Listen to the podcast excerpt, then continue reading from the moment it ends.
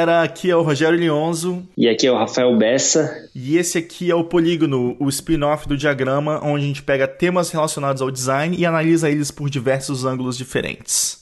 Estamos aqui pós-Copa do Mundo, finalmente retomando as atividades do conglomerado Diagrama, segundo você.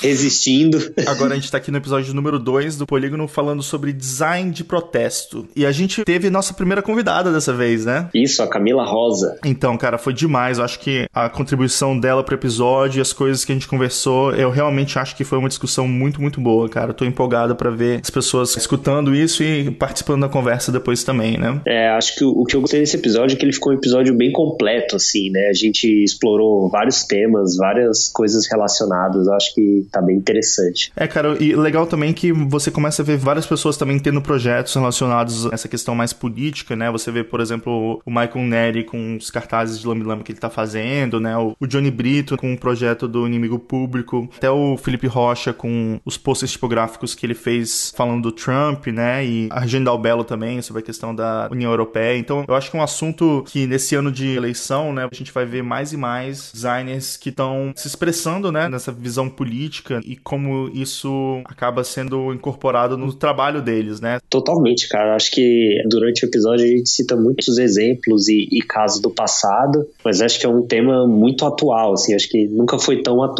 Realmente está rolando uma renascença, um levante de novo desse tipo de design, assim, um pouco mais crítico, de protesto. Eu acho que é o momento certo pra gente discutir sobre isso. Bem legal, cara. E antes de ir pro episódio, vale a pena a gente agradecer todo mundo que comentou, né? Todo mundo que deu feedback, várias pessoas super apoiando o projeto. A gente ficou realmente muito feliz com a galera entrando nas discussões, né? Acho que foi muito massa, porque acaba criando uma conversa mais aberta, né? E as pessoas também podem dar opinião, e acho que isso vai criar uma discussão bem legal também, né? Ah, e querendo ou não, o pessoal complementa, às vezes acrescenta algo que a gente não considerou no episódio. Então acho que essa interação ela é, enriquece muito, né? Até o, o, próprio podcast. Vamos até fazer uma coisa? Vamos ler uns comentários aqui então? Vamos. Então vou começar com um clipe, na verdade, de áudio do Elvis Benício que ele mandou. É, na verdade, ele mandou isso só para mim comentando o episódio, mas eu achei tão legal o comentário dele que eu vou tocar para vocês aqui. Vamos lá. Cara, tô passando aqui pra te dar um feedback. Puta que pariu. Esse, esse podcast, pô, ficou do caralho, velho. Esse aqui com, com a participação do Rafael Bessa aí. Do design neutro versus design natural. Porra, velho, eu acho que, tipo assim, nunca bateu tanto na minha cabeça um podcast. Pô, isso fala diretamente comigo, né, velho? A questão do autoral, do funcional, do neutro. Puta que pariu. Muito foda. Achei muito foda mesmo. Tá de parabéns aí. Pô, Elvis, valeu demais, cara, pelo seu comentário. Que essas discussões sirvam pra gente continuar conversando sobre design e essa visão mais crítica, né? Que eu acho que é super importante pra profissão. E não só ele, né? Muita gente também apoiou, mandou mensagem falando que curtiu a proposta. Pra gente que resolveu fazer um spin-off que é um pouco diferente, né? Que tenta falar de alguns outros temas sobre um outro viés. Acho que esse tipo de mensagem é muito importante. Então, já aproveitar e agradecer não só o Elvis, mas todo mundo que mandou mensagem apoiando e falando que curtiu a proposta. Valeu todo mundo. E vamos começar então lendo alguns comentários que a galera postou ou no site, ou no Instagram, no Facebook, né? Você quer começar lendo o primeiro? Sim, lá no próprio site do Polígono, do Diagrama, tem um comentário da Ana Cecília Schettino. Ela comentou que achou ótima a discussão e que ela esse ano organizou um curso com outros designers de Brasília sobre autoria em design, que é o tema da dissertação de mestrado dela, e a partir de várias perspectivas. Ela ainda não tem um registro formal, mas o material de referência do curso está disponível numa publicação do Medium. A gente vai colocar nos links do episódio, que a gente acha que vale muito a pena dar uma olhada nesse trabalho que ela está desenvolvendo. E ela termina o comentário dela dizendo: Desde que eu vi o episódio do diagrama com Rafael Bessa, estava esperando o desdobramento daquela discussão. Parabéns pela iniciativa. Pô, eu que agradeço pela parte que me toca. Mas valeu aí por mandar também o seu projeto. Eu acho que ele dialoga muito com o episódio, né? Sobre design autoral. E por isso a gente vai colocar os links. A gente recomenda fortemente que vocês deem uma olhada. Valeu, Ana. É, eu também vou ler aqui um comentário do Adilson. Ele fez, na verdade, citou textos aqui do Rafael Cardoso, do Flusser, mas tem uma parte no final aqui que ele até faz uma pergunta aqui, que ele comentou o seguinte. O Rogério Leonzo comentou sobre a influência do cliente na hora de escolher o designer para desenvolver seu projeto, e isso é muito relevante. Mas como fica também a questão da influência do cliente nos processos? Dele falou que daria um bom debate, também falar sobre essa característica multidisciplinar que define, de certa forma, o design na contemporaneidade. Cara, com certeza eu acho que essa questão dos clientes e do mercado no processo, eu acho que é uma grande discussão que a gente já está pensando também num episódio futuro, né? Mas eu acho que vai ser bem interessante analisar essa questão do processo e todos esses fatores que acabam por modificar o, tanto o processo quanto o resultado final do design, né? Principalmente essas questões do mercado mesmo, né? O quanto o design é moldado a partir disso né? Com certeza vai gerar uma discussão bem legal. Exatamente. Então valeu, Adilson, pelo seu comentário. Valeu, Adilson. Também no Instagram do Diagrama teve um comentário do Diego Belo, que ele fez pela conta Triângulo Quadrado Círculo do Instagram dele ele comenta também citando duas referências. Assim como no episódio a gente faz umas relações sobre designer como autor, designer como produtor, ele cita aqui a visão do Bourriot, que tem um livro pós-produção, e ele comenta que tem uma visão do designer como pós-produtor. E ele também cita um artigo da Piauí, da revista Piauí 131, do João Moreira Salles, onde ele também propõe a ideia de um designer como editor. Então acho que são duas referências boas aí pra gente enriquecer o debate. Valeu, Diego, pelos comentários, cara. Pô, muito legal que a galera tá começando a fazer outras referências também, né? Eu acho que isso acaba criando uma discussão que é bem rica, né? Em vários ângulos diferentes e várias maneiras que a gente pode pensar, né? Só nesse primeiro assunto acho que já rendeu bastante coisa, né? Sim, e até duas pessoas citam o Flusser. A gente promete quando a gente tiver cacife intelectual o suficiente para fazer um episódio só sobre ele, mas sem grandes promessas, viu, gente? Pô, então, de novo, agradecendo todo mundo que mandou os comentários, que falou diretamente com a gente, ou que divulgou o episódio também nas redes sociais. Galera, brigadão mesmo, velho. Isso é realmente um projeto que a gente tá curtindo muito fazer. Mas então, bora lá pro episódio, cara? Vamos nessa. Vamos lá.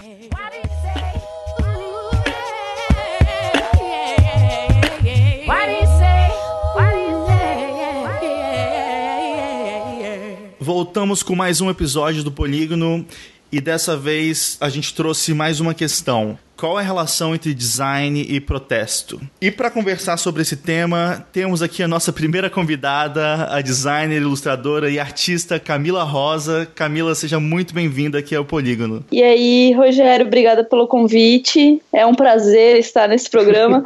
Não, zoeira, eu fico muito feliz de estar aqui, de verdade. Eu gosto muito do programa e, e é isso aí, valeu. Tomara que seja uma ótima conversa. Pô, valeu demais, Camila. Mas então vamos lá. A primeira questão que eu penso é esse lance da gente conseguir definir a diferença entre design de protesto e design político, né? Existe uma diferença entre os dois? Como é que vocês veem essa questão da definição de protesto versus um design político? Então, cara, eu acho que o design de protesto ele tá dentro do design político, né? Ele é um, um ramo do design político. E o, o protesto, eu acho que é quando tem alguma situação, né, algum contexto social que leva algumas pessoas a se organizarem, a se juntarem e se expressarem, né, produzirem peças que demonstram esse descontentamento deles com determinada situação, determinada questão que está acontecendo. Geralmente eles estão do lado mais fraco, né, da, da briga ali e eles precisam usar esse meio para se comunicar. Eu acho que o design de protesto é isso, né? A linguagem, né? O, o, as peças que se criam dentro desse contexto, né? De tentar gerar consciência, né? Tentar levar as questões para o debate público, né? Levar as coisas para a rua. Acho que design de protesto é isso. É, na verdade, assim, aqui ouvindo o Rafael, eu pensei também no seguinte: eu acho que o design de protesto eu vejo como algo também muito mais, não popular, mas algo direto, sabe? É a pessoa que produz aquilo ali, ela tá vivenciando aquele momento e é tipo, é uma urgência daquelas pessoas que estão vivendo aquele momento ali, assim. E eu acho que o design político nem sempre precisa ser isso, mas normalmente o design de protesto nasce disso, assim. Por exemplo, o movimento social que produz um cartaz, ele tá produzindo um cartaz para aquele evento que vai acontecer, para aquela marcha que vai acontecer. Então, eu acho que é muito mais urgente, assim, sabe? Ele é muito mais direto também. Ele tem um tom de resposta também, né? É, ele tem um tom de resposta e de também chamar o público, né? Eu acho que ele tem esses esses dois lados, assim, ao mesmo tempo que ele precisa chamar, ele também tá respondendo, assim, existem muitas respostas dentro de pôsteres de protesto, por exemplo.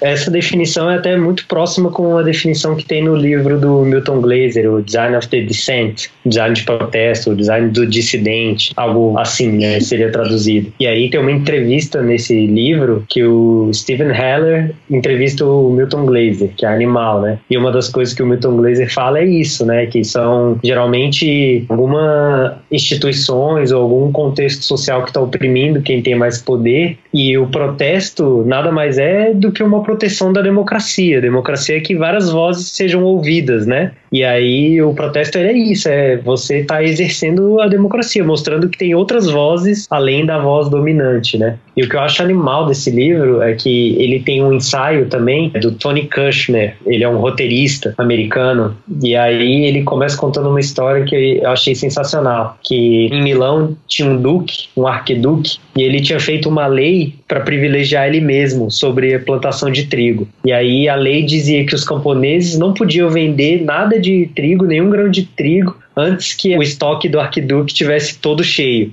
Então, primeiro ele tinha que estar tá com todo o estoque dele de trigo cheio, depois as pessoas poderiam vender. Nessa época, a França estava meio que querendo invadir ali aquela região de Milão e um cara que fazia miniaturas francês, ele estava em Milão e ouviu no bar essa história do arquiduque. E ele ouviu também que o arquiduque era obeso. E aí ele pegou um pedaço assim de papel tosco e desenhou assim uma caricatura de um soldado francês em cima do arquiduque gordão e cortando a barriga dele. E aí na barriga dele, em vez de estar tá saindo sangue, está saindo grão de trigo. E aí ele só desenhou aquilo ali, assim, baseado no que ele ouviu, o pessoal falando no bar, e foi embora, deixou o papel ali. E falou que no outro dia, assim, na mesma semana, já tinham mais de 200 mil cópias pela cidade daquele desenho que ele tinha feito no dia anterior, rodando por Milão inteira. E aí a galera fala que isso é muito louco, porque o Tony Kushner ele comenta que esse episódio mostra as três características do design de protesto. Primeiro, ele é chocante, ele causa um impacto. Então, para quem via aquele desenho do Arquiduque, já gerava um, um, impacto. Segundo, ele é inteligente, né? Ele usa o clever, né? Na verdade, ele tem uma sacadinha, né? Às vezes é até bem humorado, né? O design de protesto. O terceiro ponto é que você entende o significado imediatamente. Design de protesto é algo que você bate o olho e já entende do que, que ele está falando. E ele fala que às vezes tem um quarto aspecto. Geralmente o design de protesto ele é ou perigoso ou proibido, né? Ou as duas coisas. E aí ele até tenta meio que dar uma definição do que é o protesto baseado nesse episódio. Protesto é uma coisa que está preso embaixo do discurso público. É meio que uma verdade silenciosa. Todo mundo meio que sabe daquilo, tem a mesma opinião, só que ninguém diz. E o protesto é quando alguém diz o que as pessoas já têm na cabeça. Por isso que quando todo mundo viu aquela imagem do arquiduque, todo mundo já se identificou, porque todo mundo sabia da lei, todo mundo sabia que a lei era injusta, mas ninguém tinha tido a coragem de protestar e de demonstrar aquilo daquela maneira. Aí ele até comenta, às vezes o design de protesto é tão bom que ele não precisa nem ter nenhuma palavra, ele é só uma, uma imagem, ele é só um desenho, ele é só uma representação. E aí ele fala que o, o, design político é isso, assim, quando uma verdade silenciosa que várias pessoas concordam atravessa a superfície. Alguém tem coragem de ir lá e colocar aquilo na rua, né? E isso é muito louco, né? Ele comenta também que também não é por isso que os movimentos políticos vão sempre esperar ter um grande designer para acontecerem, né? Ele fala: eu nunca vi nenhuma história de nenhum movimento político que abortou a sua movimentação por causa da falta de um grande designer. Então tem essa importância, mas ela também não é essencial, né? O movimento vai acontecer independente. É. Isso é uma coisa interessante também, né? Porque tem um caráter quase do it yourself, assim, Muito. das pessoas sentirem a necessidade de se expressar com aquilo. E daí eu fico até me perguntando se, por exemplo, até uma questão de um. Quando você vê um cartaz ou vê alguma coisa que indo até pro outro extremo, né? Que tem um design muito bom e tem uma estética muito apurada. Uhum. Se isso, na verdade, tira um pouco dessa questão mais, sei lá, honesta de um cartaz de protesto, entendeu? Mais crua, né? Né? É, exatamente. Total, é. O ponto dele é, é esse lance, que às vezes o refino técnico, né? O talento, vamos botar entre aspas assim, da peça é algo secundário, assim. É, o principal é a mensagem política. Ele até comenta, às vezes acontecem uns milagres, assim, quando você junta o momento certo de fazer aquela peça o lugar certo onde aquela peça foi colocada, né? E a beleza da peça. E aí ele cita o exemplo daquele Silence equals death, né? Silêncio igual à morte, daquela campanha contra a AIDS, né? Que é tipo um fundo preto, só um triângulo rosa e escrito embaixo silêncio igual à morte. Ele fala, cara, às vezes acontece isso, esse cartaz é um milagre, juntaram algumas pessoas e fizeram uma parada que é perfeita em todos os aspectos. No momento certo, lugar certo e a peça é maravilhosa, tá ligado? Uhum. Mas geralmente vem dessa urgência do momento, né? A urgência da mensagem política, do protesto em si. Cara, isso me lembrou também de um trabalho que o Tibor Kalman fez, que era uma exposição em relação à AIDS no começo dos anos 90. Daí chamaram vários designers, assim, chamaram uma galera. E daí, eu acho que eles estavam fazendo peças que seriam vendidas, e daí a partir daquilo, eles pegariam os fundos para investir em conscientização, mas daí foi interessante porque, assim, vários designers fizeram uma arte meio, entre aspas, assim, bonita, assim, uma coisa legal tal. E o Tibor até falou assim, pô, eu acho isso super importante, porque as pessoas vão ver uma coisa bonita, vão querer ter e vai estar tá ajudando toda essa conscientização de qualquer forma. Sim. Só que ele pensou assim, cara, as pessoas estão fazendo isso, mas eu quero fazer do meu jeito. E daí ele fez um grande cartaz. Eu não lembro se era um cartaz meio que eles estavam fazendo, o que que era exatamente, mas eu sei que ele fez um lance grandão escrito nós igual a eles. Só escreveu isso, assim. Uhum. E é engraçado como a peça pode ser forte por vários motivos, né? Nesse caso, é uma mensagem muito direta e ele até traz um lance que eu acho que é bem legal do cartaz que é bem icônico nesse lance dos direitos civis americanos, que é aquele cartaz do I am a man, né? Eu sou um homem, né? Uhum. Dos operários negros que tinham rolado várias questões trabalhistas péssimas para eles tal, e eles fizeram um cartaz também que é mega simples, mas é uma imagem super icônica. Eu acho que é mais ou menos a mesma coisa. Essa questão de fazer uma mensagem simples, mas que é muito impactante pela mensagem em si. Mais né? direta, né? Exatamente. Nesse livro, o Milton Glaser também fala do lance do ícone, né? O Steven Heller pergunta, ah, mas às vezes você vê cartazes de protesto que são, usam as mesmas coisas, né? os mesmos ícones, as mesmas figuras. Então, às vezes é algo muito simples e tal. Daí ele fala, cara, mas a gente tem, que entender que o, o, o ícone é poderoso e que o, o, cartaz de protesto você tem que saber usar essas linguagens para impactar, né? Esse é o papel do designer, né?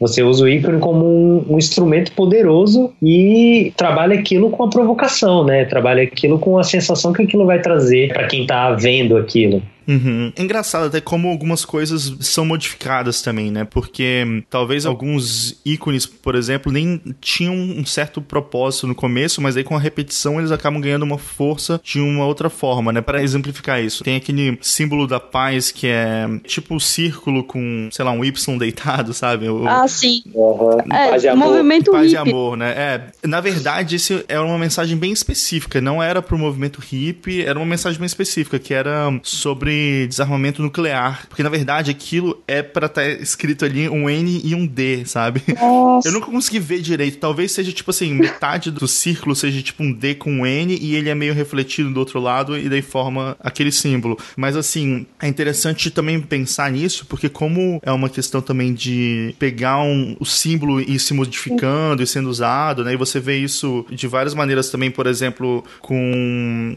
ah, a própria suástica, né? É um exemplo é, disso, assim. Exatamente. De como ela foi significada por um lado muito ruim, assim. E agora, meio que assim, já era, né? Não, não tem volta, assim. Tomou uma proporção muito grande. Uhum. Era um símbolo oriental, né? Relacionado à, à crença, né? Filosofia oriental. Sim. E, e aí hoje, esse símbolo é impossível de você usar por aí, entendeu? Mas algumas pessoas até tentam, assim, meio que colocar ele de volta no lugar de origem, mas é pega até mal, assim, né? Eu acho. É, isso por é uma conta da força que ele já tem é, de uma imagem negativa, assim. É, eu acho que a suástica e o, estilo de bigode do Hitler também é. são duas coisas que não vão nunca mais voltar. É, né? então, exatamente, é. não tem volta. Isso é interessante porque no texto, né, nesse artigo do livro do Design of Dissent, o Tony fala, mas a gente tem que lembrar que o design também é perigoso. Nesse caso do Arquiduque, querendo ou não, a França estava querendo invadir Milão. O cartunista que fez isso, ele era um francês que estava ali tentando desmoralizar o duque. E depois disso, o que aconteceu foi que a França tomou aquela região ali e acabou também fazendo um governo autoritário. E aí ele comenta, né? A gente tem que saber também como o design, é, de onde vem o design, né? A gente sabe que o design está próximo demais do processo de venda, de brand, está muito ligado a negócio, comércio. Ele até comenta, ah, o design nasceu do mercado, né? Da mercantilização. Então, querendo ou não, ele também pode trazer uma linguagem de opressão, né? E aí ele cita o exemplo, né, do Holocausto, né? Às vezes a propaganda, propaganda nazista no caso do Goebbels, tentando trazer a população para uhum. apoiar o partido nazista como a salvação, acabou gerando algo, né, uma das maiores tragédias da história. E aí ele comenta que quando a gente pensa nesse caráter, que o design também pode ser uma linguagem que traz opressão, pode até dar um desânimo, né, da política. A gente pensar, pô, isso aí não vai mudar nada, mesmo se eu produzir peças assim, as coisas vão sempre acabar do mesmo jeito. Ou a gente não consegue entender a complexidade das coisas. Às vezes a gente perde o controle da mensagem, do que a gente está criando. Só que ele termina o artigo de um jeito muito bonito, assim, que eu achei que ele fala, apesar disso tudo, quando a gente vê uma peça de design de protesto, ela meio que tem um poder de regeneração, assim, porque você vê uma força naquelas peças que falam com algo muito interior, assim, falam com a nossa paixão, nossos desejos de ação coletiva, nossa vontade de justiça, nossa vontade de mudança. Ele fala, no fim, esse é o objetivo do design de protesto, é despertar essa, essa força que a gente tem dentro da gente, assim, esse é o poder que essas peças de design têm, assim. Legal, bem legal. Isso me lembrou muito um trabalho que eu fiz com uma organização que é justamente isso, assim, a Amplifier Foundation, que eles chamam artistas para produzir cartazes para manifestações. O trabalho deles é só esse, assim. Então eles organizam exposições com esses artistas e eles fazem concursos chamando as pessoas para se inscrever para essas artes serem usadas nas manifestações pelos Estados Unidos, assim e elas são disponibilizadas pela internet e tal. O Obey até é um nome que participa muito, assim, ele sempre produz umas artes para eles e tal. Enfim, eu acho legal porque é uma organização que está atuando agora nesse momento, assim. Então é bem atual, né? Uhum. Mulheres, né? Eles fizeram. É, a Marcha das Mulheres. Exatamente, no Women's March. Eles produziram, fizeram um concurso lá, três cartazes foram selecionados, e, e aí isso rodou os Estados Unidos inteiro, assim, tipo, as pessoas imprimiam, tipo, essa relação, né, do público com a arte mesmo em si, você entrar num site, imprimir cartazes, ou até a própria organização imprimir alguns cartazes e ia para manifestações para distribuir para as pessoas, assim. Pô, é muito legal isso. E deixa eu até aproveitar e te perguntar então uma coisa, Camila. Nesse seu trabalho que você faz hoje em dia, assim, existiu algum momento que você percebeu que você podia usar o seu trabalho para se expressar de um jeito mais político? Ou isso foi sempre uma preocupação que você tinha, assim? Teve um momento de, tipo, um clique, assim? Ou foi uma coisa que já fazia parte do seu dia a dia e você sempre pensava no seu trabalho dessa forma? É, então, é, na verdade, esse interesse por política e por arte um pouco disruptiva sempre teve comigo. Isso veio do meu envolvimento com punk e com hardcore, assim. Faça você mesmo, porque desde muito nova, assim, eu ia em shows punks e a gente que produzia os nossos próprios cartazes, então era realmente tudo faça você mesmo. Então, o meu contato era muito direto com quem produzia as coisas, né, desde os shows até eu mesmo quando comecei a produzir os cartazes que a gente fazia e tudo, e também movimentos políticos, assim. Então, é, muitos movimentos políticos na minha cidade, a gente fazia os cartazes, a gente produzia os materiais de rua, os zines, e acho que esse começo sempre teve comigo, assim, na minha vida. Só que isso só foi fazer, começar a fazer parte parte do meu trabalho mesmo, eu acho que quando eu consegui encontrar um caminho pro que eu tava fazendo, assim, acho que uns dois anos atrás, três, que eu tive um tempo para me dedicar a encontrar realmente o meu estilo, um caminho que eu consegui unir as duas coisas, assim, algo que sempre teve dentro de mim, da minha vida no dia a dia política e das coisas que eu li e vivia, e consegui colocar isso dentro do meu trabalho, assim, eu acho que foi o momento certo também, foi bem no momento que eu tava nos Estados Unidos e o Trump acabou acabou ganhando a eleição e eu, vi muito material político sendo produzido, assim, e isso, assim, eu acho que acaba te provocando, né? Você vai vendo, você vai falando, putz, eu como artista preciso fazer alguma coisa também, e quando eu comecei a colocar essas coisas no meu trabalho, meio que foi acontecendo naturalmente, assim. Acho que foi só um encontro de momentos de vida, sabe? Uhum. E aí isso começou a fazer parte e continua, assim, sabe? Não é algo momentâneo, porque agora realmente eu sinto que eu encontrei o caminho caminho que eu sempre quis que o meu trabalho tivesse, assim, que tivesse esse viés político de uma forma mais clara, assim. Não, que legal, cara. E eu sinto que tem essa diferença, assim, na sociedade em geral também, né? De tanto as pessoas estarem prestando mais atenção em determinados assuntos ou se envolvendo mais e discutindo mais de uma maneira mais política, né? É engraçado isso porque eu até penso assim na minha vida. Quando eu tava, eu lembro quando eu tava na escola, eu olhava muitas outras gerações e pensava assim, caramba, várias das gerações mais antigas tiveram que levantar bandeiras, tiveram que ser ativas e se manifestar de alguma forma. E daí, se você tá ali né, na, na, escola nos anos 90, teve um momento ali que foi um pouco mais tranquilo, assim, essas grandes mobilizações você não via muito acontecer, né? Então, eu lembro bastante de eu pensar assim, ah, será que minha geração é uma geração mais quieta? Ou será que é um momento que tá? E é engraçado que acho que a gente agora tá num momento quase que oposto, né? várias coisas acontecendo ao mesmo tempo e a gente, na internet, também tem acesso a muitas outras coisas que acabam amplificando várias vozes. E eu acho que é muito interessante porque daí tanto tem mais pessoas dispostas a conversar, mas tem mais gente produzindo, tem mais gente Sim. vendo isso, né? E é legal como esse timing certo para você eu consigo entender totalmente no momento atual do mundo, né? É, eu, eu acho que assim tem tudo a ver, né? Claro que foi algo natural, mas acabou casando das coisas acontecerem meio que ao mesmo tempo, assim. E acho, também acho, assim, que as pessoas estão mais ligadas em política no momento e acho que isso é extremamente importante, né? Que a gente debata política, assim, mesmo que seja às vezes de forma superficial, né? Mas é importante que a gente fale sobre isso. E eu vi muito, assim, essas produções acontecendo, eu tenho visto cada vez mais, assim. Hoje é muito incrível que, sei lá, eu sento no sofá e eu converso sobre política com meu pai, com meu irmão, assim, coisas que não aconteciam antes, porque a gente não falava sobre isso, assim. Era muito exclusivo de um meio alternativo, eu acho, um meio underground, que realmente se falou de política há muito tempo, mas acho que agora isso está muito popular, assim, por exemplo, sobre feminismo, o debate feminista acontece, né, pô, entre famílias, assim, então eu acho que essa popularização ajudou muito, né, nisso, assim, nesse debate, assim, nessas criações também, né. Eu acho que antes eram pautas, assim, na nossa adolescência eram coisas muito mais pontuais, assim. Eu lembro que tinha dessa galera que frequentava show e era ligada ao movimento social. Várias vezes a galera falava: ah, tem o problema da dívida externa, fora a ALCA, né? Fora a área de livre comércio das Américas, base militar de Alcântara, os Estados Unidos estão aqui. Mas quando eu ia conversar isso com minha mãe, ela não fazia a menor ideia do que eu estava falando, né? Hoje em dia não, hoje em dia tá todo mundo prestando atenção, assim. Acho que muita coisa mudou, assim, né, de lá para cá. Aquela aquela bonança meio que foi um pouco abalada. Cara, outra coisa que eu trouxe também é tem um outro livro, esse é brasileiro, é Os Cartazes desta História. É um livro só de material produzido na época da ditadura no Brasil. E aí esse livro é animal porque tem material tanto de fora, assim, pessoas exiladas que fizeram cartazes sobre a ditadura no Brasil, tanto de movimentos políticos de fora também, denunciando, né, a ditadura no Brasil, assim, as, as torturas, as prisões e tudo e também coisas produzidas né, no Brasil durante aquela época, assim, né, que geralmente era tudo clandestino, né? E aí, nesse livro, tem um, um ensaio do Chico Homem de Mello, que é um, um professor da USP, da FAO, ele, ele é um pesquisador, assim, doutor de design, muito conhecido, ele fez aquele livro A História do Design Gráfico Brasileiro, com a Elane Ramos, é animal esse livro, né, já é um clássico. Uhum. E aí esse esse ensaio dele eu acho animal, para começar pelo nome, né? Gráfica da ação. E aí o motivo de ter dado esse nome é que ele fala que o, a revolução acontece na rua, né?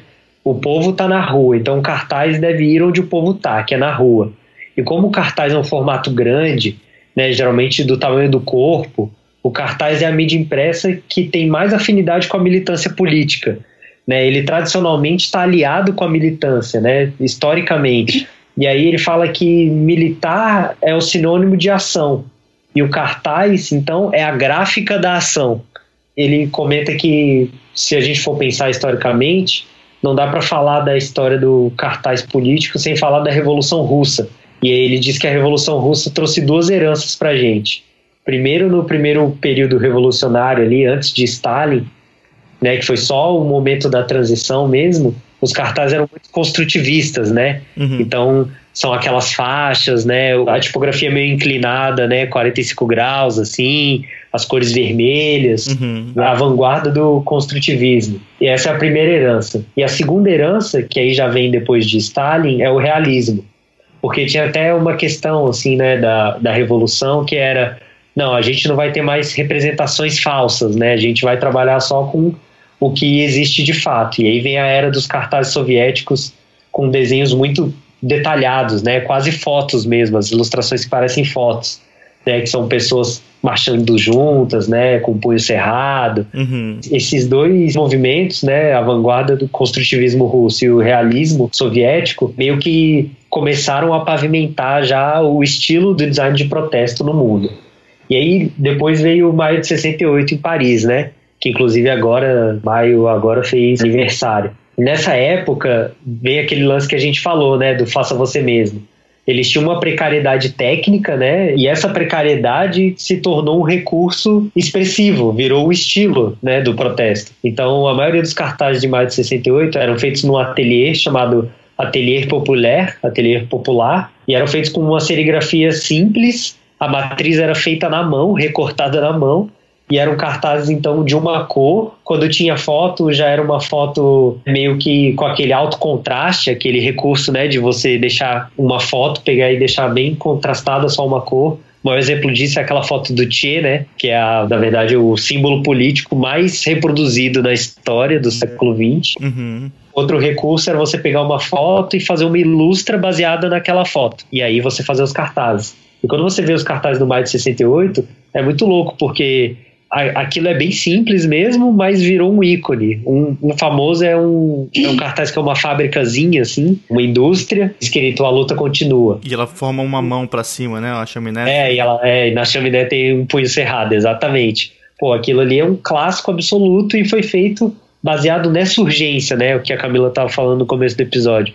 Geralmente é algo que você tá ali você precisa fazer aquilo agora, assim, aquilo é uma urgência da situação do momento. E o Maio de 68 foi muito isso. E apesar dessa limitação técnica, isso acabou virando o estilo, né, do design de protesto, algo bem simples, direto, poucas cores, mas que sintetiza toda a ideia, né, daquela mensagem de uma maneira forte, assim. E aí depois do Maio de 68 vem o lance da Polônia. Os cartazes políticos da Polônia, a galera chama de Escola Polonesa de Cartazes, foram os que começaram a colocar as ilustrações como o elemento principal dos cartazes. E aí, esse estilo acabou influenciando outros países, Estados Unidos e Cuba, o Chico cita no artigo dele. E no caso de Cuba, ele fala que teve um lance sensacional que foi, apesar da limitação técnica também, da serigrafia e tudo, eles tinham um refinamento técnico e eles botavam bastante referência cultural do povo cubano que ficava uma parada diferente de tudo que já tinha sido criado até então. E aí já virou uma outra referência, né? Os cartazes cubanos tinham uma cara própria. Assim. São cartazes realmente, você vê até hoje, você vê que é muito atual, assim. Nem parece que foi feito naquela época, porque é tão icônico que criou um novo estilo, né? De cartazes políticos. E aí, esse lance do icônico, ele, o Chico fala da mesmo lance que o Milton Glaser fala no, no livro dele, que é a potência do ícone. Às vezes a gente vê muito punho cerrado, muita arma, muito mapa, e as pessoas acham que é clichê. Só que não, cara, é o uso do ícone num design de protesto é muito mais poderoso. E nisso ele já cai no lance do Brasil. Como é o design de protesto no Brasil? Ele conta que até a época da ditadura tinham duas grandes vertentes. Uma é, é o cartaz de protesto com raiz popular.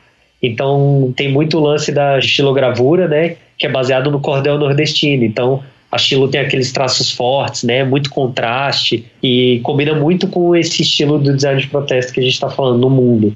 E o outro estilo é o estilo mais autoral das charges. Então, aí ele cita o Niemeyer, que era também um militante anti-ditadura, ele cita o Enfio, né, que é também um cartunista né, clássico.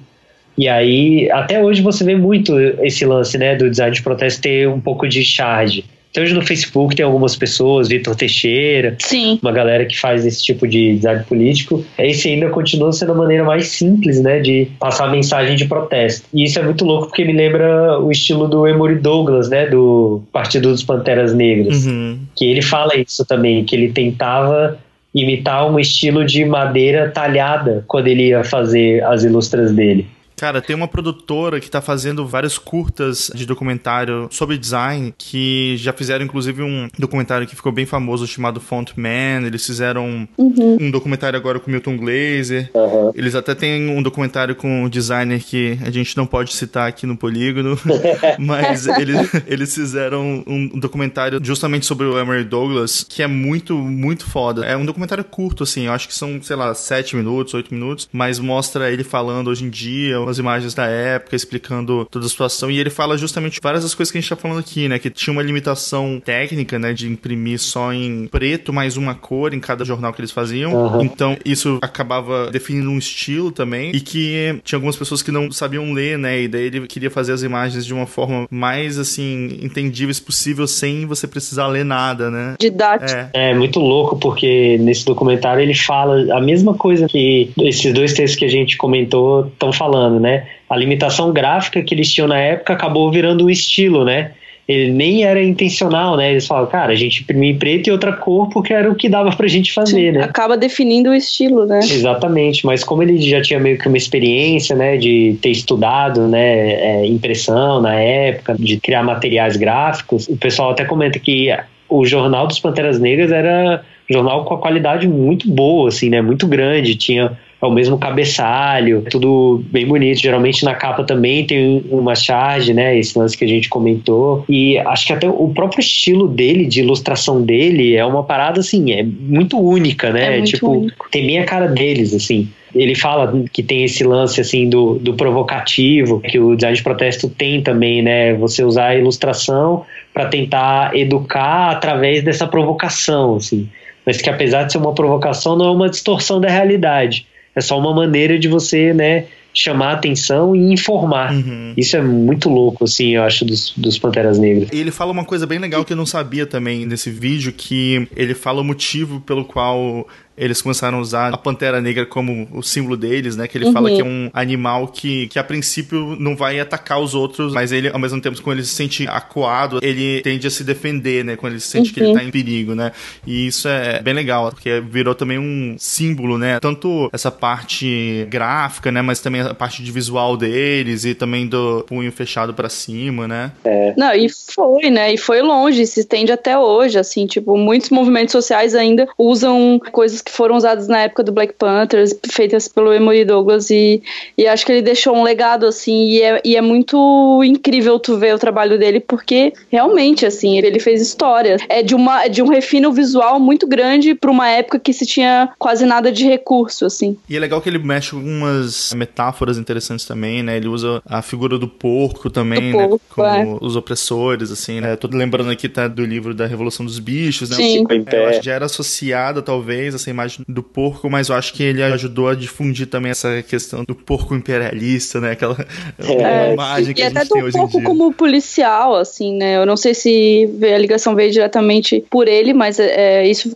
era muito forte no trabalho dele, né? Os policiais eram sempre vestidos de porcos, assim, eram sempre porcos, né? Uhum. E até hoje é usado esse termo para se referir a policial, assim. Uma parada muito louca que ele cita também é que, apesar dos Panteras Negras terem sido criados meio que como um programa de segurança, né? Porque tinha muita brutalidade policial, né? Nas comunidades negras.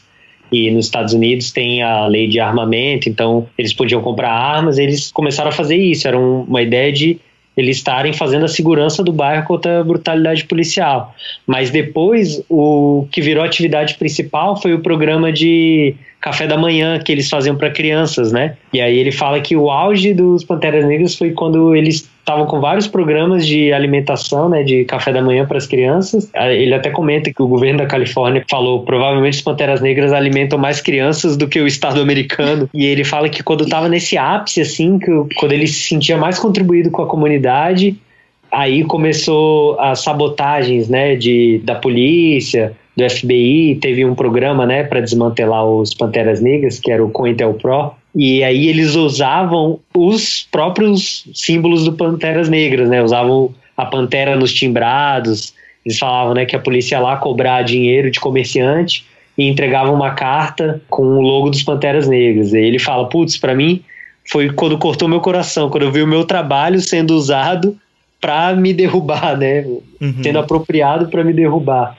Isso é muito louco de pensar também, né? Às vezes você cria um, uma parada que é tão poderosa que sai do seu controle, né? Também, é, quando você está falando de protesto, igual eu falei lá no livro do Milton Glaser, é uma, é uma linguagem perigosa, né? E muitas vezes proibida, né? Uhum. Cara, tenho uma coisa muito interessante em relação a isso. Na verdade, são duas coisas. É, um é um episódio do 99% Invisible. Eu acho que é o episódio 264, que não é México 68 e também tem um texto do Walker Art Center que também tem uma entrevista com Lance Wyman, que foi, na verdade, o cara que fez a identidade das Olimpíadas de 68. E oh. até é legal que essas Olimpíadas, né, teve os dois atletas negros, né, que venceram a prova, e daí, enquanto tava tocando o hino, eles colocaram um punho para cima, né, e fizeram o, a uhum. saudação dos Black Panthers, né, também ficou uma coisa famosa.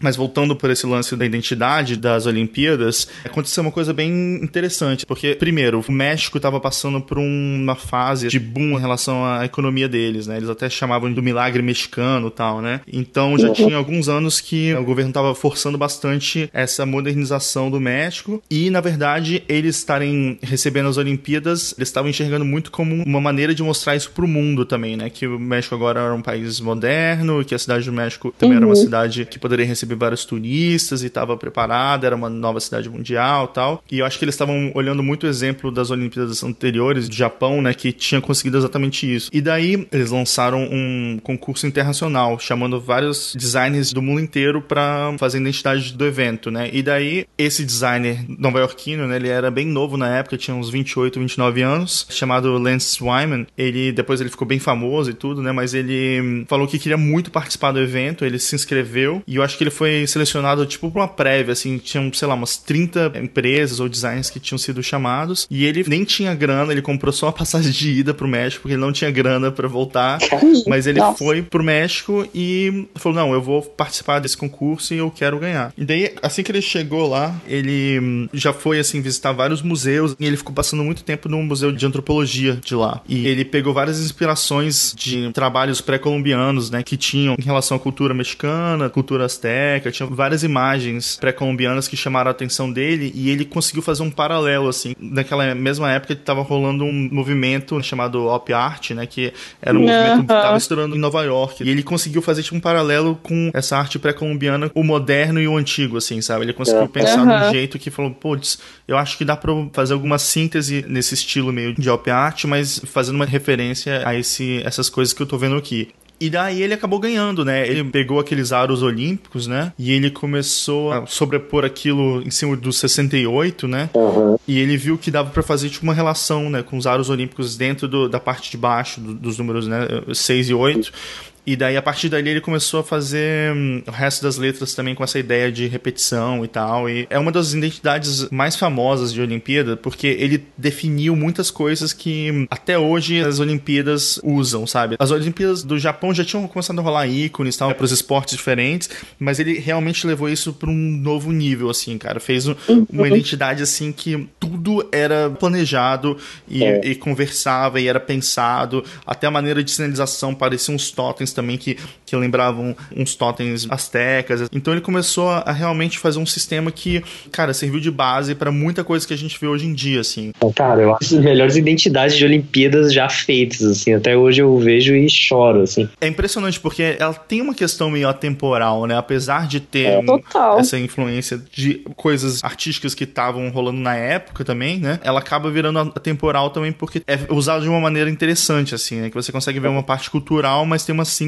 interessante também, né? Daí o que aconteceu? Eles estavam chamando esses jogos os Jogos da Paz. O Ayman até fez um símbolo de uma pomba que foi distribuído pela cidade inteira, assim, que eram tipo uns adesivos e todas as lojas recebiam. Então foi uma coisa que realmente tomou a cidade inteira, assim, estavam é, sendo visto em todos os lugares. Só que daí o que aconteceu? Nessa mesma época, tinham várias pessoas protestando, porque uma coisa que eu acho que a gente está meio acostumado no Brasil, né?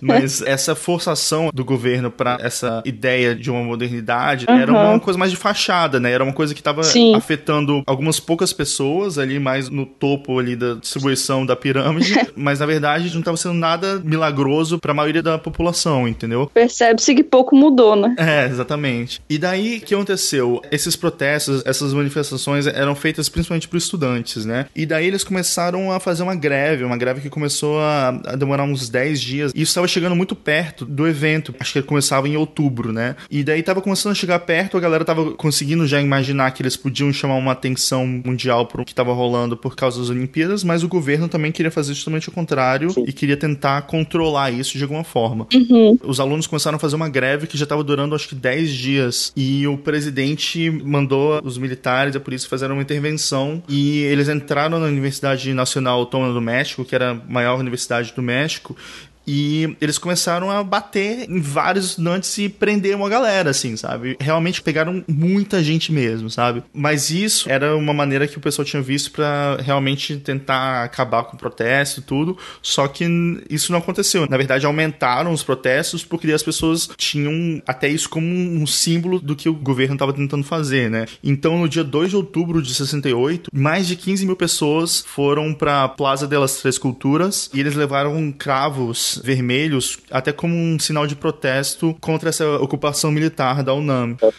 Uhum. E daí, quando tava uma galera lá, assim, isso se estendeu por várias horas, quando ainda tinha um número bem grande de pessoas lá ainda, chegaram várias viaturas, inclusive tanques, cercaram a galera, e daí o pessoal começou a abrir fogo contra todas as pessoas que estavam protestando. Nossa. Ninguém sabe exatamente quantas pessoas morreram, mas assim, é estimado que pelo menos umas 300 pessoas tenham morrido. Nossa. Nossa! E milhares de pessoas foram presas. Então foi um, um massacre. Um massacre. Esse evento ficou conhecido como Massacre de Tlatelolco. Que é o nome da praça, né? É, exatamente, que é o nome do local. E o governo do México tentou encobrir tudo. Então, num nível internacional, a imprensa não ficou sabendo. Eles realmente tentaram abafar tudo mesmo. E daí o que aconteceu? O Lance Wyman, ele ficou sabendo do massacre. Ele até ficou se perguntando se ia rolar as Olimpíadas ou não. E depois ele ficou sabendo que ia acontecer tudo. Mas ele ficou com uma sensação meio estranha. Porque ele ele tinha mais ou menos a idade dos estudantes, né? Era um pouquinho mais velho, mas ele se relacionava muito com o que eles estavam protestando, sabe? Uhum. Apesar dele estar tá vivendo, tipo, numa bolha, porque ele ficou morando no México dois, três anos, mas ele basicamente ficou ali trabalhando nessa identidade, ele se relacionava muito com eles, assim, e ao mesmo tempo ele estava fazendo a identidade para um evento que significava justamente o que as pessoas estavam lutando contra. Uhum. Mas aí aconteceu uma coisa que foi bem interessante, que as pessoas continuaram protestando depois, só que elas começaram a pegar as imagens que ele tinha feito feito para as Olimpíadas e começaram a usar alguns elementos das imagens nos protestos deles. Então, por exemplo, ele tinha feito uma linguagem para uns selos que eram só silhueta dos atletas, né? E daí as pessoas começaram a protestar depois, pegando também essa linguagem só da silhueta, recriando o selo, mas daí botando vários policiais batendo em pessoas. Foda. Então eles começaram a pegar vários exemplos assim, e ele fala que até o que mais impactou ele é aquela pomba branca que ele tinha feito, que era o sinal da paz pro evento, né? Uhum. Que tava na cidade inteira com os adesivos adesivos,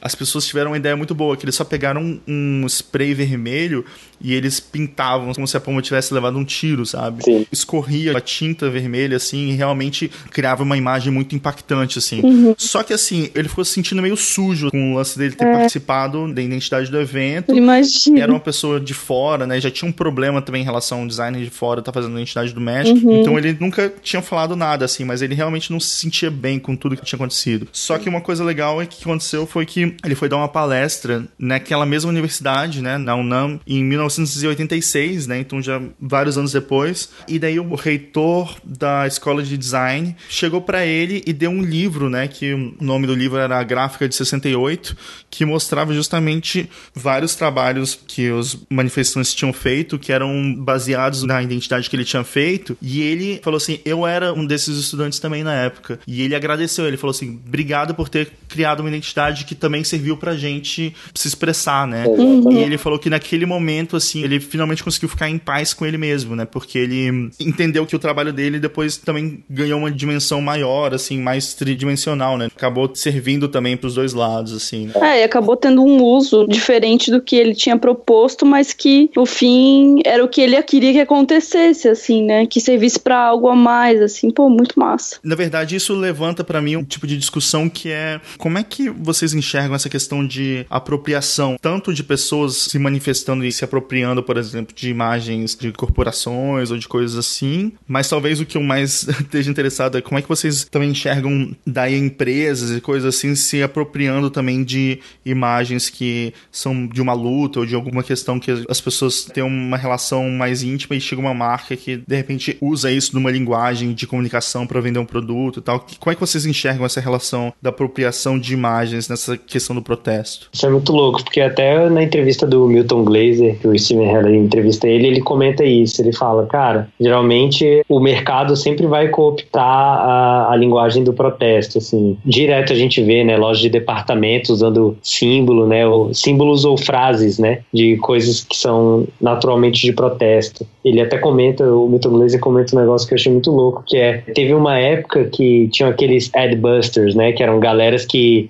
protestavam contra outdoors e peças de publicidade na rua, nos pontos de ônibus e tal. E era um protesto na época que tava essa coisa da, do, da sociedade de consumo exacerbado, né? Principalmente no começo dos anos 2000, assim. E aí ele falou que essas eram meio que táticas de guerrilha, assim, né? De protesto, que depois acabaram virando o tal do marketing de guerrilha. Uhum. A galera começou a usar uhum. as mesmas coisas, as mesmas práticas, só que com objetivo comercial, né? Puramente para vender, né? Então, algo que era um protesto contra a publicidade o mercado acabou usando para gerar mais publicidade. Assim. Só que ele fala que a sorte é que o movimento de massas é muito orgânico.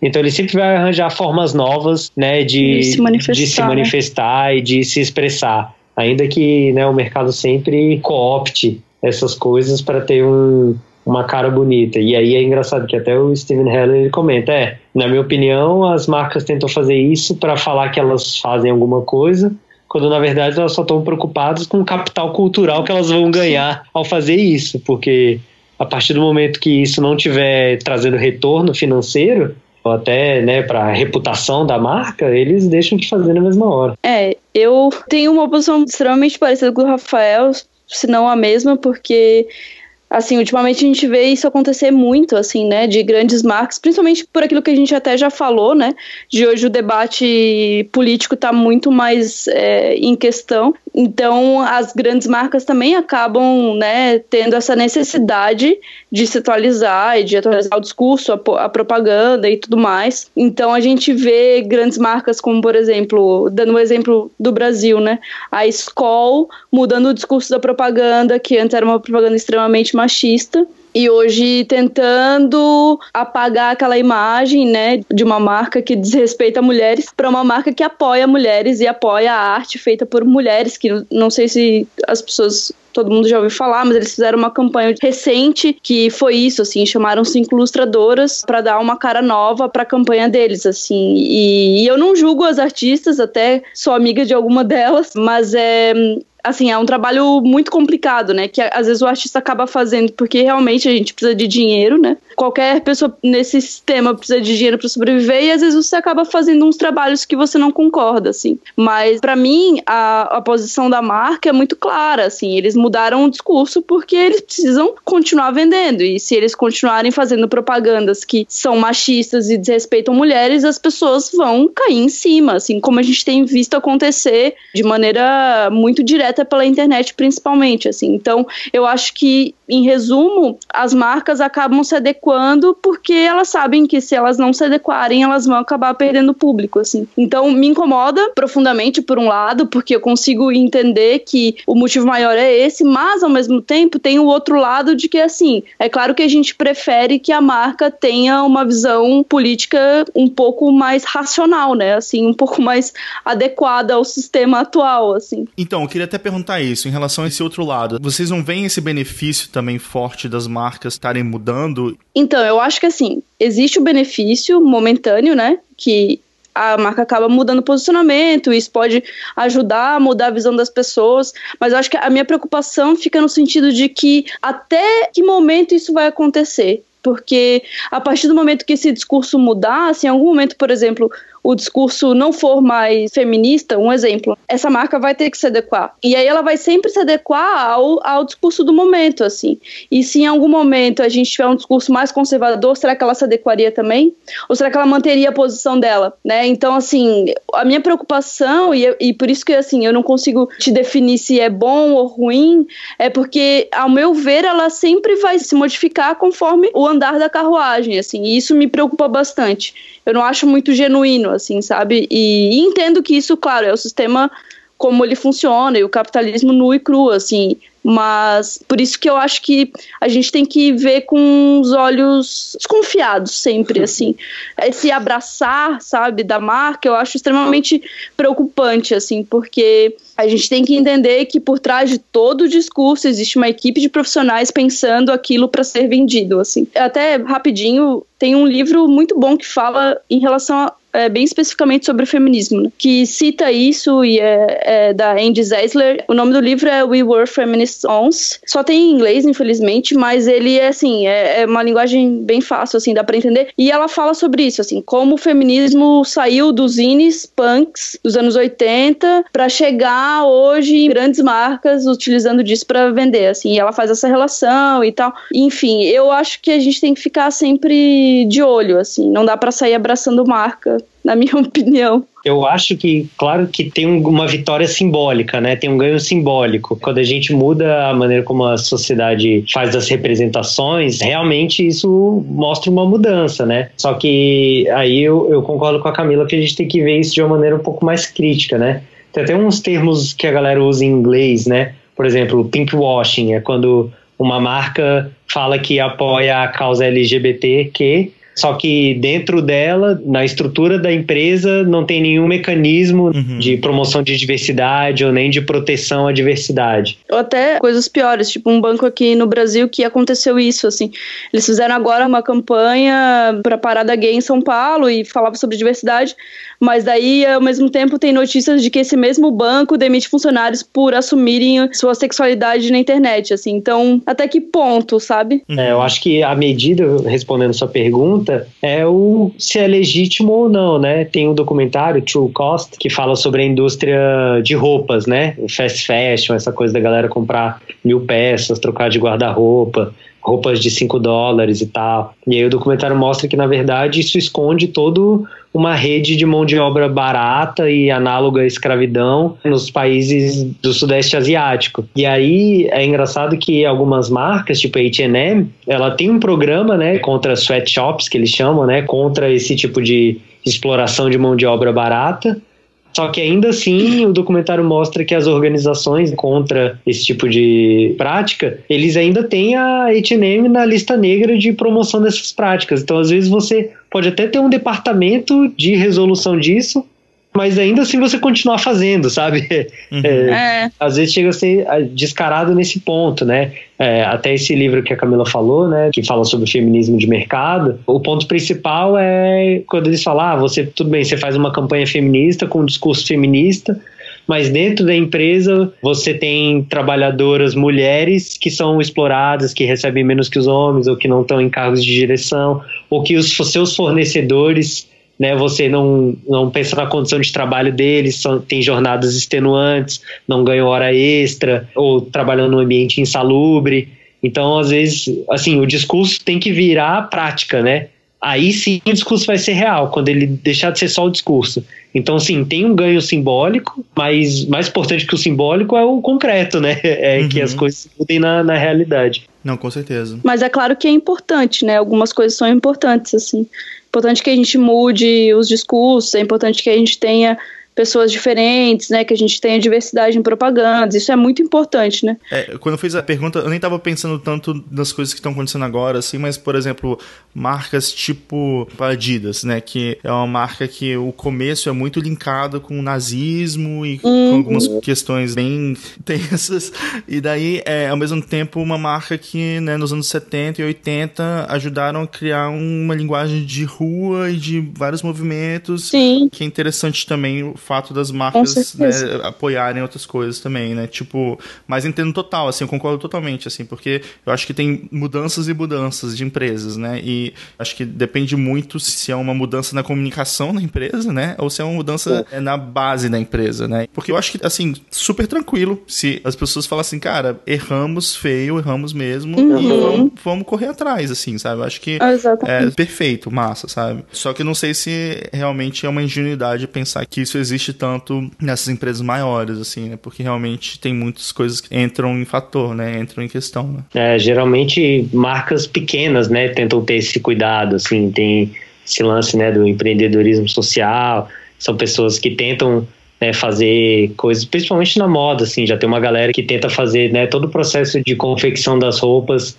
né, com menos lixo possível, com menos impacto ambiental, é, tem uma marca de São Paulo que tenta fazer roupas que você não precisa lavar tanto, é um tecido que resiste mais, que não suja com tanta facilidade. Só que aí são marcas menos acessíveis porque você não é um conglomerado, uma grande corporação que Exatamente. consegue baratear o custo, tá ligado? Uhum. Da parada. Então é difícil você ver essas grandes corporações tendo essa atitude que a gente tá falando agora. E nem sei se elas querem, né? É engraçado que antes, igual a Camila falou, no, no meio né, do punk, no, no hardcore, a galera que era um pouco mais assim, radical, tinha muito forte esse lance do boicote, do eu boicote, lembro. Assim, que a galera falava, muito. ah, não uso Nike, não uso Adidas, né? Não uso grandes marcas, Sim. não bebo Coca-Cola, né? É, tipo. Era um tipo, xixi, né? Não, e isso, isso aqui, outras grandes marcas não eram questionadas, assim.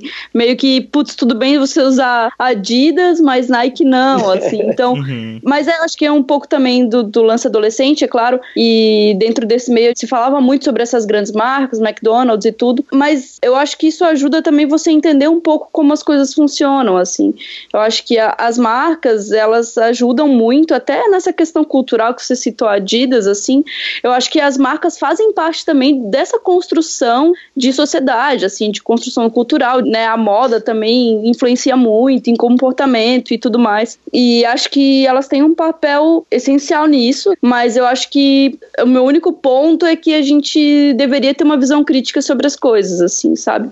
Mas é claro que é de se ficar feliz quando uma marca muda um posicionamento, obviamente, assim. Mas não dá para sair, tipo, batendo palma, eu acho, sabe? Eu acho que elas fizeram muito tempo, elas erraram muito, assim, e daí agora a gente tem também que ser um pouco mais crítico, assim. Mas eu espero que a gente caminhe pro futuro que isso continue acontecendo, assim, que essas marcas realmente revejam esses posicionamentos, assim, mas que não coopte o movimento, sabe? Eu acho que tudo tem um limite, assim, tipo, por exemplo, propaganda de carro chamando Vem Pra Rua, na época dos protestos aqui no Brasil, no meu ponto de vista, passa do limite uhum. da ética, do que é uma visão popular, uma, uma resposta popular, assim, e o que é uma marca usando daquilo ali, daquele momento crítico do né? país para vender produtos, assim. Eu acho que existem uns limites, sabe? E, e a gente sabe que na publicidade meio que limites não existem, né? e aí essa é a minha preocupação, assim. É, você tem um trabalho que fala justamente isso, né? Que fala não capitalize minha luta, né? É, então, é, eu tenho isso assim. Acho que justamente, né, por esse lance do, do punk, assim, de ter vindo disso, assim, a gente acaba tendo essa visão crítica, às vezes até chata demais, né? Pelas pessoas a gente às vezes é visto muito como chato, e eu entendo isso e às vezes até me policio para não passar dos limites, sabe? Para não virar cobrança para os outros, nem polícia, nem nada disso, assim.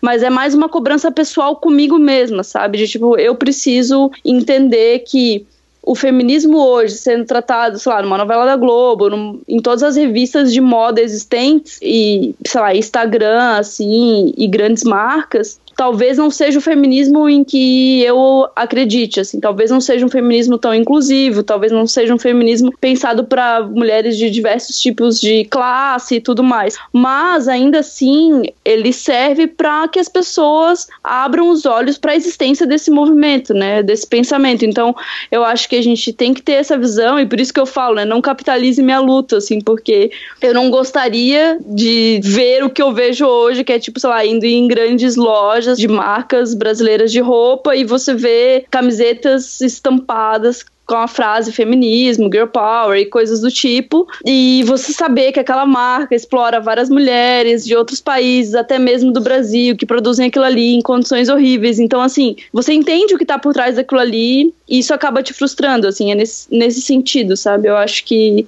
a gente tem que ter sempre a visão crítica, né? E por isso que dentro do feminismo, para mim, principalmente, a gente tem que pensar sobre isso, sabe? Não dá para sair abraçando marca e daí depois de uns meses você ouve falar que a dona daquela marca, sei lá, abusava de funcionários, como já aconteceu nos Estados Unidos e tal. Enfim, é complicado, assim, acho que é de se pensar. Pô, muito bom.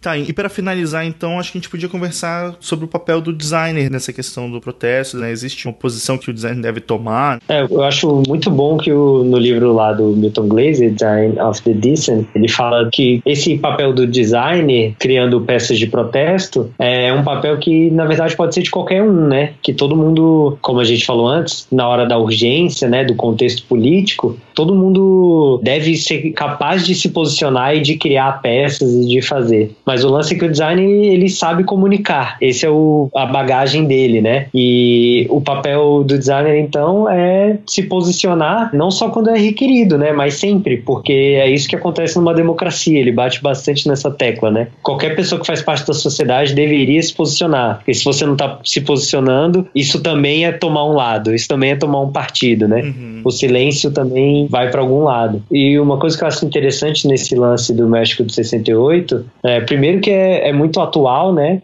A gente teve no Brasil os mega eventos, né? Olimpíada e Copa.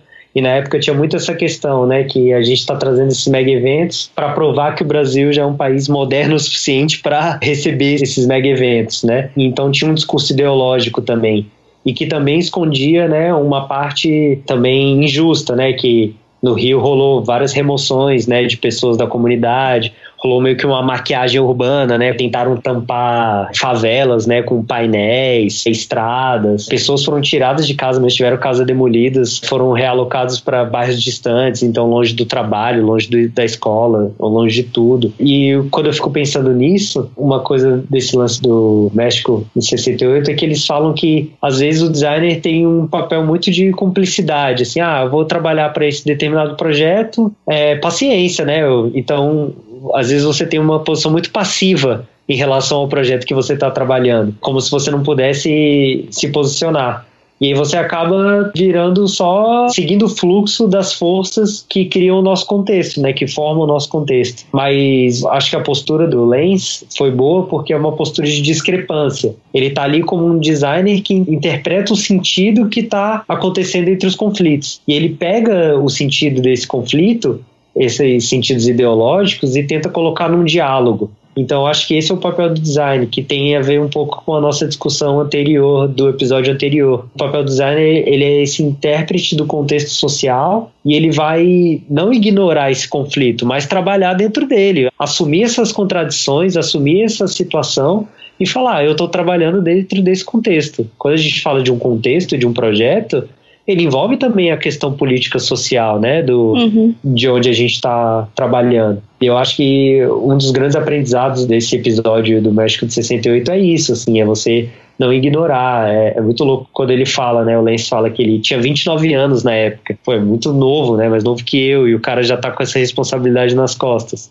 E ele mesmo falou, cara, eu me senti muito próximo, muito identificado com o protesto dos estudantes. E a maneira como né, se resolveu no final, com os próprios estudantes falando, cara, não, obrigado porque sua identidade foi uma plataforma para a gente se expressar. Então, eu acho que o design é isso mesmo, né? Você não evitar o diálogo, mas sim assumir a bronca, né? Trazer para o seu lado e falar, não, vamos trabalhar dentro desse contexto. É, e acho que assim também de a gente se enxergar como um designer, mas também como uma ferramenta, assim, eu acho ferramenta de mudança, porque, por exemplo, até aqui em Joinville, quando eu era mais nova, assim, que a gente participava de movimento social e tudo, e quando surgiu o MPL, né, o passe livre aqui em Joinville, eu tava nessa formação, nesse começo, assim, então era muito louco ver que eu e mais um amigo que os dois que já tinham essa habilidade com design, já pensavam em, em cursar design depois, eram as pessoas que produziam os cartazes, os materiais da época, dos protestos. E hoje eu vejo isso, assim, e eu entendo como isso fez sentido para mim, assim, porque isso também fez parte da minha formação hoje como artista, assim.